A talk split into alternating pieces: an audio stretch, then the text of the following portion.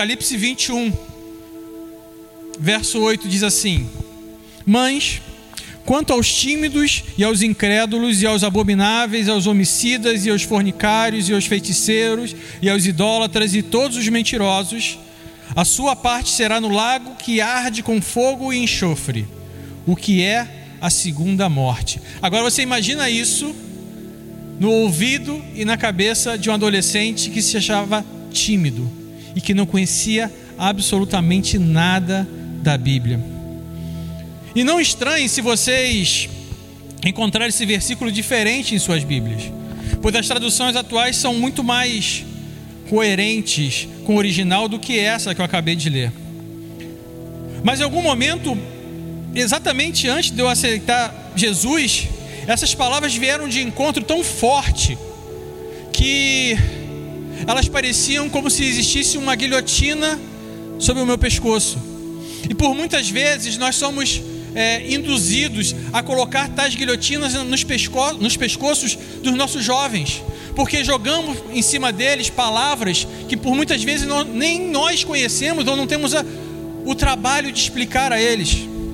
Entenda que viver com uma guilhotina no pescoço é viver em cima de de uma corda bamba, aonde você pode morrer a qualquer momento, basta alguém puxar aquela cordinha, a guilhotina cai e sua cabeça é decepada. Então, para quem está vivendo esse momento, tá, para quem está vivendo com a guilhotina no pescoço, é muito fácil você desistir de tudo e falar assim: eu não tenho mais jeito. Eu não tenho mais jeito. Eu, o, o meu, meu lugar é o lago de fogo e de enxofre. Eu não tenho jeito. Eu vou encarar essa segunda morte mesmo. Então, tanto faz. Tanto faz o que eu faço agora. Tanto faz o que eu vou fazer amanhã. Tanto faz o que eu fiz.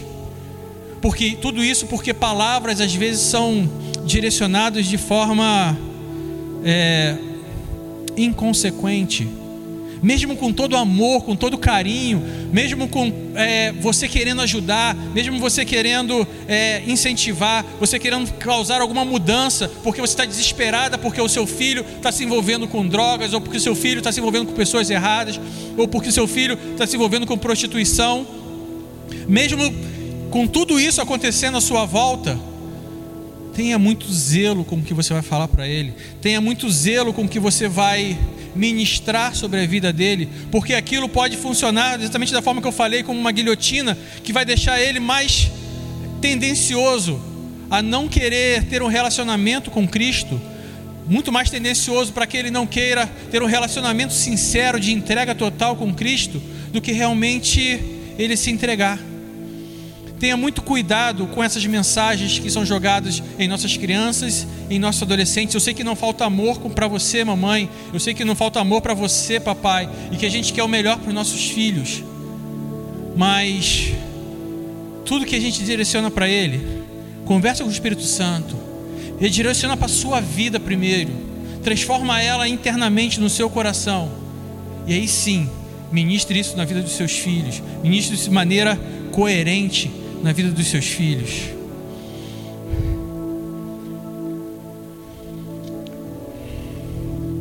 Mas isso foi mudado na minha vida.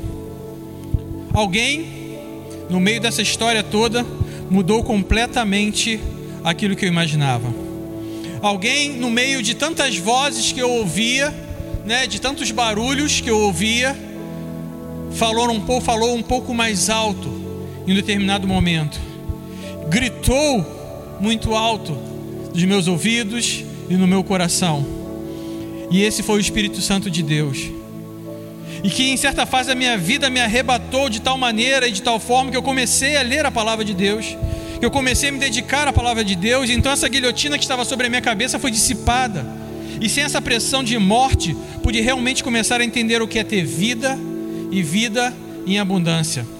E se você pegar a sua Bíblia agora aí e ler novamente esse texto, provavelmente você vai encontrar um texto que vai estar escrito agora de uma outra maneira. Apocalipse 21, capítulo 8, verso capítulo 21, verso 8 vai estar assim: "Mas os covardes, os incrédulos, os depravados, os assassinos, os que cometem imoralidade sexual, os que praticam feitiçaria, os idólatras e todos os mentirosos. O lugar deles será no lago de fogo que arde com enxofre. Esta é a segunda morte. Então trocou a palavra timidez por covardia. Grande ajuda. Em vez de ir para o inferno por causa da timidez, eu vou para o inferno porque eu tenho medo de um montão de coisa. Então logo eu sou covarde? Ser covarde é diferente de ter medo. Ser covarde no contexto bíblico é não confiar em Deus. Ser covarde no contexto bíblico é querer que a vingança é sua, que a força é sua e que a melhor escolha é sua. A palavra que João usou e que os intérpretes traduziram primeiro como timidez foi deilois, que até pode ser traduzido como tímido, mas no contexto em que foram apresentados querem dizer covardes. Essa palavra aparece em dois textos, Apocalipse 21 e Marcos 4, 40. Marcos 4,40 diz assim, é uma história muito conhecida, acho que a grande maioria de nós conhece. Jesus está no barco com seus discípulos e vem uma tempestade, ele está à frente do barco. E no momento do ápice, né, eles clamam por Jesus, e Jesus os repreende, e depois diz para eles assim: Então perguntou aos seus discípulos: Por que vocês estão com medo? Ainda não têm fé? E é muito importante a tradução, o entendimento correto desse texto, porque deilós é um adjetivo, e aqui eu vou pedir permissão para entrar um pouquinho só nessa questão é, mais técnica do texto. Deilós é um adjetivo, e como um adjetivo, ele demonstra uma característica permanente ou temporária de algo ou alguém. Cópia do professor Cadu, que me explicou isso. Ele não é um substantivo. Então Jesus pergunta aos seus discípulos: por que continuam covardes ou medrosos? Covarde, covardia é diferente de ter medo. E por que eu disse que covardia é diferente de medo? porque talvez você seja capaz de sair do, no braço com alguém por algo e que essa pessoa te, por algo que essa pessoa te fez, brigar, bater boca, fazer escândalo, só para provar a sua masculinidade ou a sua feminilidade, para resguardar a sua honra, para provar que você é melhor, que você é maior ou que você não é fraco, para provar algo que é, talvez você queira esteja com medo de ofender o seu testemunho, né? ou ofender a sua reputação, apenas para mostrar que você não é covarde, mas mostra que você morre de medo de ter uma vida realmente transformada pelo Evangelho de Cristo. João 12, 25 diz: Aquele que ama a sua vida perderá, ao passo aquele que a, que a odeia, que odeia a sua vida neste mundo, a conservará para a vida eterna. Existem duas escolhas nesse mundo. Uma é continuar na mesma situação que os apóstolos estavam no barco. Vive, com, vive do lado de Jesus, tem Jesus por, por perto, mas covardes realmente para querem no seu poder e na sua misericórdia para os transformar. Ou viver como Paulo e sermos conhecidos de outra maneira. Atos capítulo 17, verso 6 diz: Esses homens que tem causado alvoroço por todo mundo, agora chegaram aqui. Como você quer ser conhecido? Como aqueles apóstolos que estavam com medo, que com todo o relacionamento com Cristo, vivendo com Cristo, andando no barco com Cristo, mesmo assim estavam confiando na força do seu braço, ou confiando naquilo que eles conheciam do tempo, ou aquilo que eles conheciam do mar, ou como Paulo, que aonde quer que ele chegasse, a partir de um determinado momento da sua vida, era reconhecido como aquele que ia causar alvoroço, ia modificar a realidade à sua volta, ia modificar aquilo que estava acontecendo ao seu redor. Isso é uma escolha sua, é uma escolha que só você pode fazer.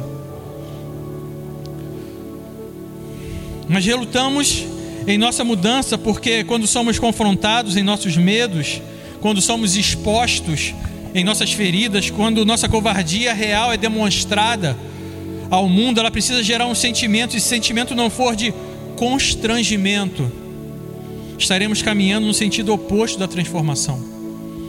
Não um constrangimento de coação ou algo parecido, mas de vergonha por algo.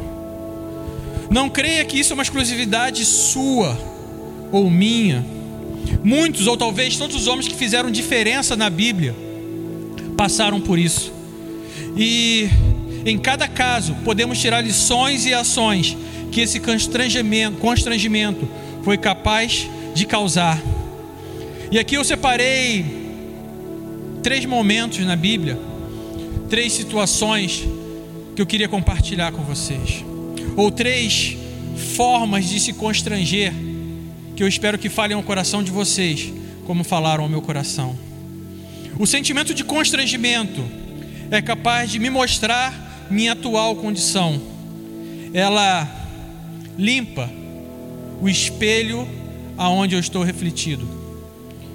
Isaías capítulo 6, no verso 1, diz assim: No ano em que o rei Uzias morreu, eu vi o Senhor assentado num trono alto e exaltado, e a aba de sua veste enchia o templo. Versículo 5 diz assim: Então gritei, ai de mim, estou perdido, pois sou um homem de lábios impuros e vivo no meio de um povo de lábios impuros. E os meus olhos viram o Rei, o Senhor dos exércitos. Aí você pode dizer para mim, é claro que Isaías ficou constrangido. É claro que Isaías teve que gritar, espernear, porque ele viu a imagem do próprio Deus. É claro que vendo o próprio Deus, esse sentimento iria aflorar em Isaías. Então, eu resolvi falar de alguém um pouco mais simples e que viveu a mesma coisa. Que podemos falar de Davi? Um homem segundo o coração de Deus, que ao invés de subir naquela laje e olhar para as estrelas, contemplar as estrelas, olhou para baixo. E ao ver Batseba se banhando, não se constrangeu nem um pouco. E a tomou de Urias. E esse pecado gerou consequências: morte de inocentes. Só que diferente de Isaías, que mostra o pecado de Davi, quem mostra o pecado de Davi não é o Deus, é um profeta em uma audiência pública. E talvez estejamos esperando que Deus se materialize em nossa frente, ao menos é, apareça em uma visão magnífica, como foi para Isaías, para que possamos nos constranger e reconhecer a nossa situação. Mas talvez Deus já tenha levantado profetas que falaram na sua vida, falaram ao seu coração, Deus talvez tenha, já tenha levantado profetas que tenham te apontado o pecado de forma muito simples e de forma muito direta. E esse pecado que vem trazendo morte, como trouxe para Davi, morte para você, morte para a sua família, uma morte espiritual lenta e agonizante. Um pecado que tem trazido constrangimento, tenha trazido é, dor, que tenha confrontado todos aqueles que estão à sua volta, e você esperando que o próprio Deus se materialize, para que você tome uma postura e consiga e, re, e resolva mudar de direção. Enquanto isso, homens como Davi não tiveram Deus materializado na sua frente, mas tiveram homens de Deus que foram levantados para que ele fosse confrontado e que ele tivesse uma mudança de rumo. Mas, pastor, Navi foi ao encontro de Davi, amando de Deus, então foi Deus que quis trazê-lo de volta, foi Deus que foi atrás de Davi para constrangê-lo e eu. Mas deixa eu te perguntar uma coisa: não fui eu que liguei a sua televisão hoje, não fui eu que liguei o teu celular e botei no canal da Dunamis hoje para ouvir essa mensagem. Não fui eu que peguei o Facebook e coloquei no canal da Dunamis para que você estivesse ouvindo aqui hoje. Não fui eu que guiei a sua mão para que você estivesse agora, nesse momento, sendo confrontado por essa mensagem. Seria muita arrogância da minha parte crer nisso. Mas eu tenho certeza que foi o próprio Deus, através do Espírito Santo, que te moveu para estar aqui, para estar em casa hoje, com a sua família reunida, ouvindo essa mensagem. Não creia diferente você continua sendo alvo do amor de Deus. Ele continua indo de encontro a você. Então Deus foi ao encontro de você, sim, da mesma forma que ele foi ao encontro de Davi. Não duvide disso. E eu espero que esse constrangimento que moveu Davi, que moveu Isaías, comece a mover o seu coração, sim. E que você comece agora a refletir sobre a imagem que está refletida no espelho quando você olha para ela. Qual pecado tem gerado morte na sua vida? Qual pecado tem gerado morte na vida da sua, da sua família? Para que você volte atrás. Um, uma segunda forma de se constranger, ou uma segunda forma de mostrar o constrangimento, é que Deus pode gerar um constrangimento, o encontro com Deus pode gerar um constrangimento que tem que ser capaz de mudar o rumo da minha vida. Moisés pastoreava as ovelhas de Jetro. Quando ele encontra a sarça ardente, um arbusto que queimava e não se consumia. E Deus, vendo que isso havia chamado a atenção de Moisés, resolve falar com ele. Só que Moisés não conhecia Deus, sua santidade, seu poder, sua glória. E ao entrar na sua presença, ele vai do jeito que estava. Mas Deus sabia também que Moisés não conhecia. E quando ele chama Moisés, ele sabe, também chama Moisés exatamente do jeito que ele estava. Da mesma forma que Jesus disse: Vinde a mim os cansados e sobrecarregados, que eles, que eles os aliviaria, lá em Mateus 11, do 28 ao 30. É um chamado a todos, independente da sua condição. Seria o famoso: Venha como estás. Em momento algum, ele quer dizer: Fique como estás. Por vezes, na ânsia de mostrarmos o evangelho amoroso, que tem a ambição real de resgatar a todos, corremos o risco de anunciar um evangelho, um, anunciarmos um chamado a todos, aceitando todos, cuidando de todos, amando todos, mas modificando muito poucos. Você recebe o seu chamado no momento em que abre os seus olhos e tem o entendimento necessário para reconhecer sua situação de pecador. É como uma metáfora de pastor de ovelhas. Quando você é chamado, normalmente sua situação é de sujeira de tudo o que você viveu até então. E é assim que Deus te chama, do jeito que você está. Mas o que Ele te pede é algo muito simples: tire as suas sandálias. Ele não pede para Moisés ir se lavar, se barbear, se banhar. Ele não pede para Moisés se adornar como um príncipe, colocar anéis em seus dedos. O que ele pede é tire as suas sandálias. No caminho inverso da parábola do filho pródigo, em que Deus pede é para ele tirar as sandálias dos pés, ou seja, entrega o senhorio da sua vida a mim. Você foi príncipe no Egito, você é genro de um homem rico, mas aqui, ou você escolhe se entregar ao meu senhorio, ou não poderei estar com você. Então, constrangido, Moisés tira as sandálias e esconde o seu rosto ante a presença de Deus. Um constrangimento que modificou a sua vida, a vida dos seus filhos, a vida de um povo.